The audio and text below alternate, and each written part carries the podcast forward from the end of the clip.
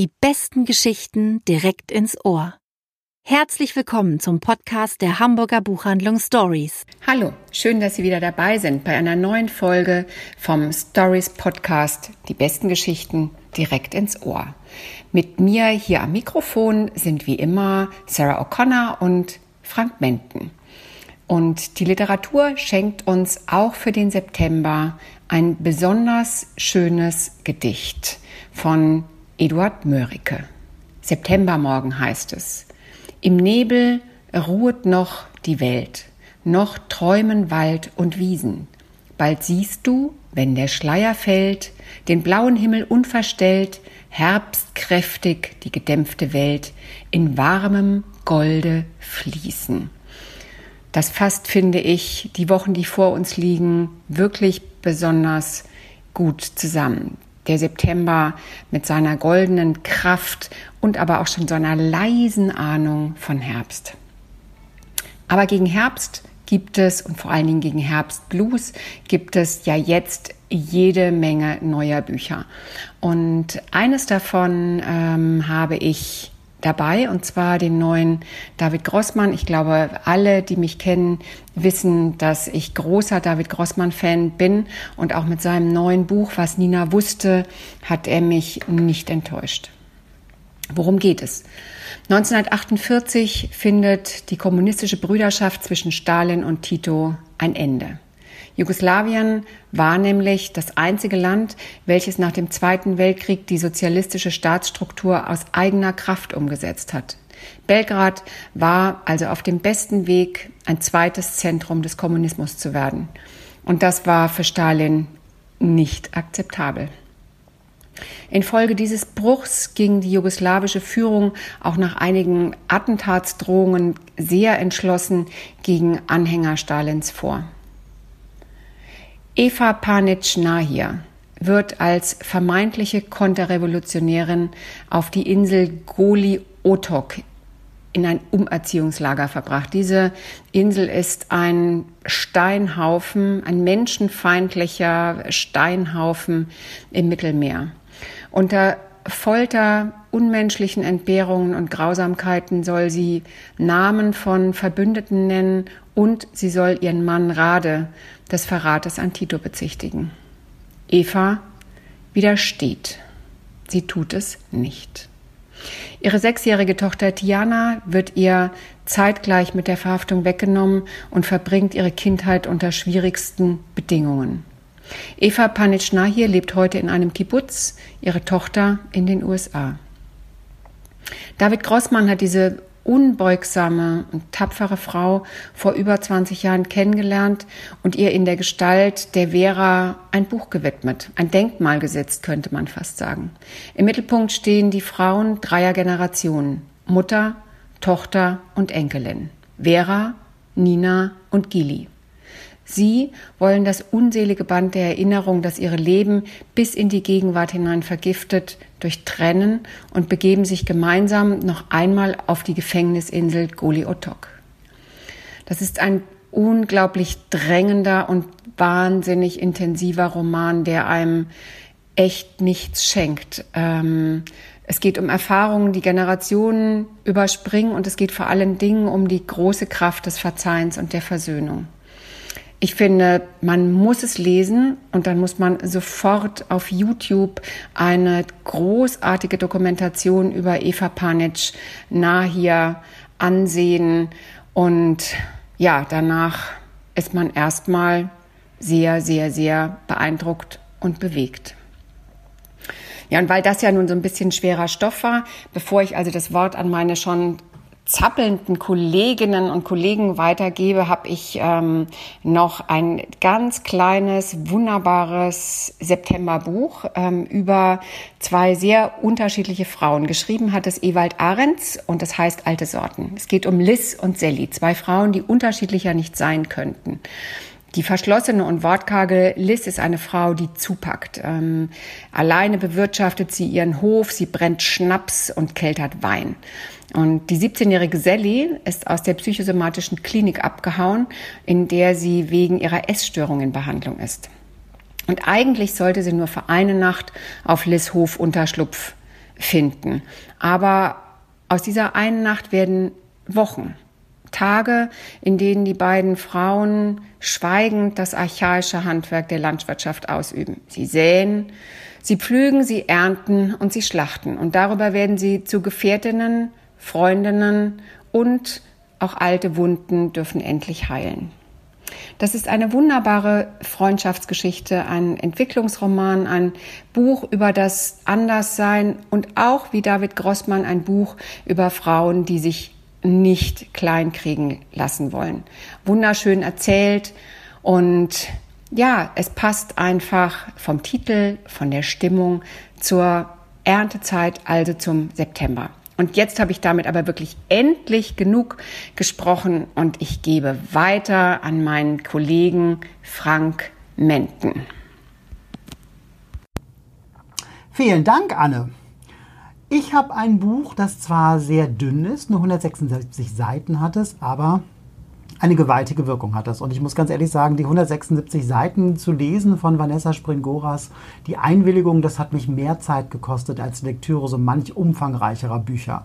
Warum das so ist, das liegt auf der Hand, denn wenn man weiß, worum es in diesem Buch geht. Es geht um das Verhältnis eines 50-jährigen renommierten Schriftstellers zu einem 13-jährigen Mädchen. Und der Mann, der Schriftsteller, das ist Gabriel Matzneff, der in seinen Schriften ganz offen von seiner Vorliebe für junge Mädchen und Knaben sprach und von dem französischen Literaturbetrieb gefeiert und hofiert wurde. Das Mädchen, das ist Vanessa selbst, Vanessa Springora, die schildert diese Beziehung rücksichtslos gegen sich selbst, beschreibt ihre vaterlose Kindheit, den sozialen Abstieg der Mutter und die Bereitschaft für die Beziehung, die nie eine gleichberechtigte war.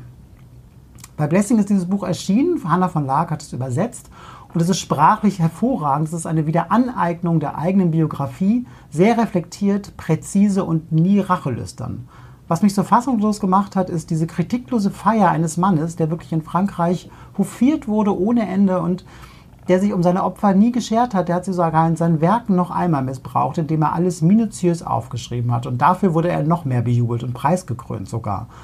Also ich finde es ein ungemein wuchtiges und wichtiges Buch. Es hat in Frankreich wie eine Bombe eingeschlagen und es hat mich wirklich wütend und fassungslos zurückgelassen.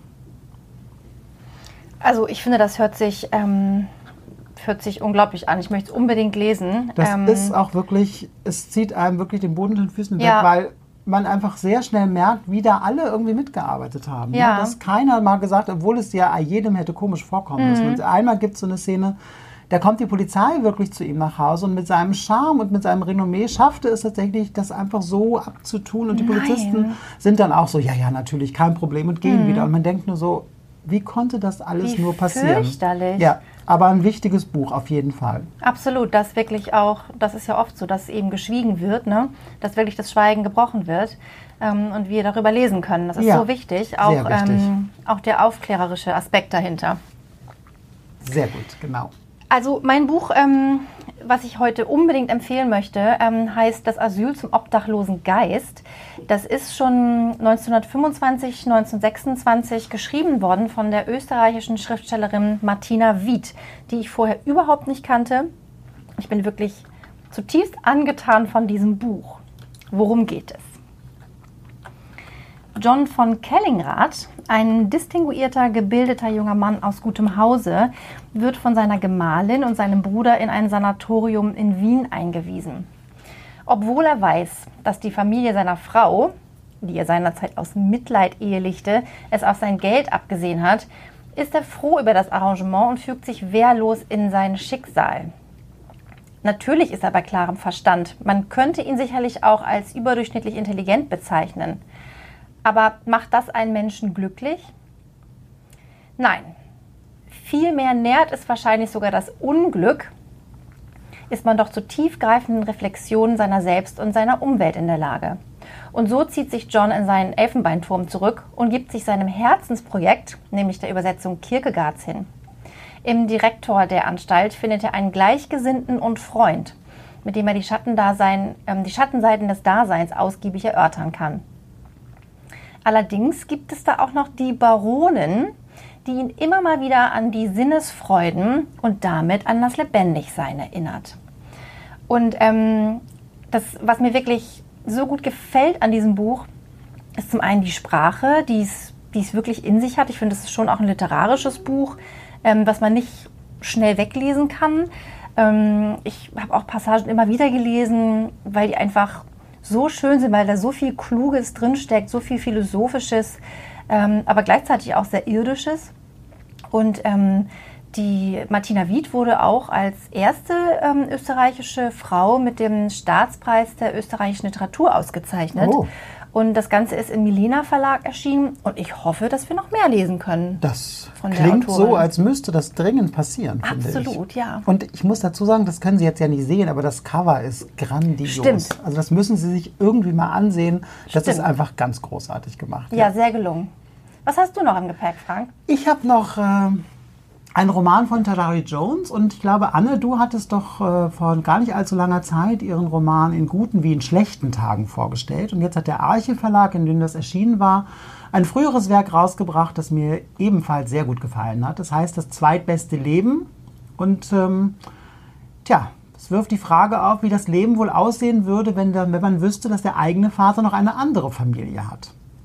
Diana oder Dana kennt die Antwort auf diese Frage, denn ihr Vater, Chauffeur James Witherspoon, ist ein Bigamist. Sie und ihre Mutter Gwendolyn, die sind die geheime Familie. Laverne und die Tochter Charisse sind seine offizielle. James versucht beiden Frauen, beiden Töchtern gerecht zu werden, doch das Ungleichgewicht, das nagt an Dana und sie beobachtet ihre Schwester und sie beginnt sich mit ihr anzufreunden. Dana und Gwendolyn, die wissen von Anfang an Bescheid, Laverne und Charisse nicht. Und jetzt ahnt man natürlich, auf was das Ganze hinauslaufen wird, wenn sich Dana versucht, ihrer Schwester zu nähern. Der Roman ist übersetzt worden von der Brit Soman Jung. Der wird aus der Perspektive beider Töchter erzählt. Erst aus der Sicht Dennas und im zweiten Teil erfährt man dann Cherise Geschichte, was ich sehr geschickt finde, weil man so das nochmal gegeneinander abwägen kann, was vielleicht nur in der verzerrten Wahrnehmung der einen oder der anderen liegen kann oder was der wirkliche Kern der Geschichte ist. Man weiß zwar von Anfang an, worauf das zusteuert, aber das stört überhaupt nicht. Die Autorin beschreibt die Einsamkeit dieser beiden Teenager, das Durchhaltevermögen der beiden Mütter und den latenten bis offenen Rassismus des, im Georgia der 80er Jahre ganz eindringlich. Und es ist ein Roman, den man einmal begonnen hat, äh, den kann man einfach nicht mehr aus der Hand legen. Und am Schluss steht ein Zitat, was ich großartig finde und damit möchte ich Sie auch entlassen. Es lautet, was dich nicht umbringt, bringt dich nicht um. Das ist alles. Manchmal kann man nur hoffen, dass das genügt. Wow. Wie Aber war? so ist es, genau.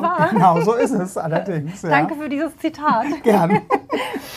ähm, wir machen heute mal was anders. Oh ja, stimmt, genau. Und zwar ähm, würde ich sehr gerne euch noch ein englisches Buch ähm, ans Herz legen, was es noch nicht in deutscher Übersetzung gibt. Und das würde ich tatsächlich gerne auch mal auf Englisch tun. Oh ja, bitte. Ich versuche bitte, mich mal. Bitte. Und zwar geht es um Matt Haig's The Midnight Library. Nora Seed is unhappy. Not in a chin up, tomorrow's a new day way, but in a dark and desperate one. At the age of 35, she decides to take her own life. When she opens her eyes again, she finds herself in a kind of limbo, or rather a library, stocked with endless shelves of books, filled with endless alternative life choices of her own life. The friendly librarian which is exactly the same as in a school library, encouraged her to try out different versions. For instance, the one where she becomes a rock star. Or the life in which she decides to marry her sweetheart and open a pub in the countryside. Or the one where she becomes a glacier scientist. Would she be happy, happy if she'd taken different turns in her root life? If she'd chosen a different career? met other people, or told her brother more often that she loved him, tended her cat better so he wouldn't end up dead on the street. But who knows? The wonderful Matt Haig tells a witty and poignant story about regrets, depression, dreams, and second chances, full of vibrancy and philosophy. Ach, das klingt toll. Thank you very much.